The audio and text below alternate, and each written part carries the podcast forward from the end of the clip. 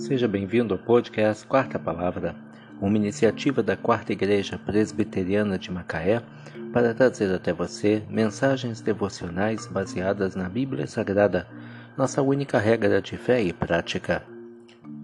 Nesta quarta-feira, 8 de fevereiro de 2023, veiculamos da quinta temporada o episódio número 39, quando abordamos o tema O Poder do Evangelho.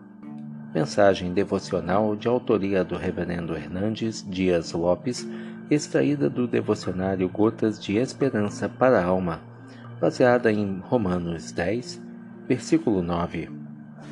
Se com a tua boca confessares Jesus como Senhor, e em teu coração creres que Deus o ressuscitou dentre os mortos, serás salvo. O apóstolo escreveu: porque eu não me envergonho do Evangelho, porque ele é o poder de Deus para a salvação de todo aquele que crê. Há três grupos de pessoas. Primeiro, aqueles que se envergonham do Evangelho. Naquela época, os crentes eram perseguidos e mortos por causa do Evangelho. Muitas pessoas tinham medo de perseguição e vergonha do Evangelho. Segundo, há outros que são a vergonha do Evangelho, pois vivem de maneira desregrada e escandalosa. Terceiro, há aqueles que não se envergonham do Evangelho. Paulo diz que não se envergonha do Evangelho porque é o poder de Deus. Se Deus é onipotente e pode todas as coisas, não há impossibilidades para o Evangelho. O Evangelho é o poder de Deus para a salvação.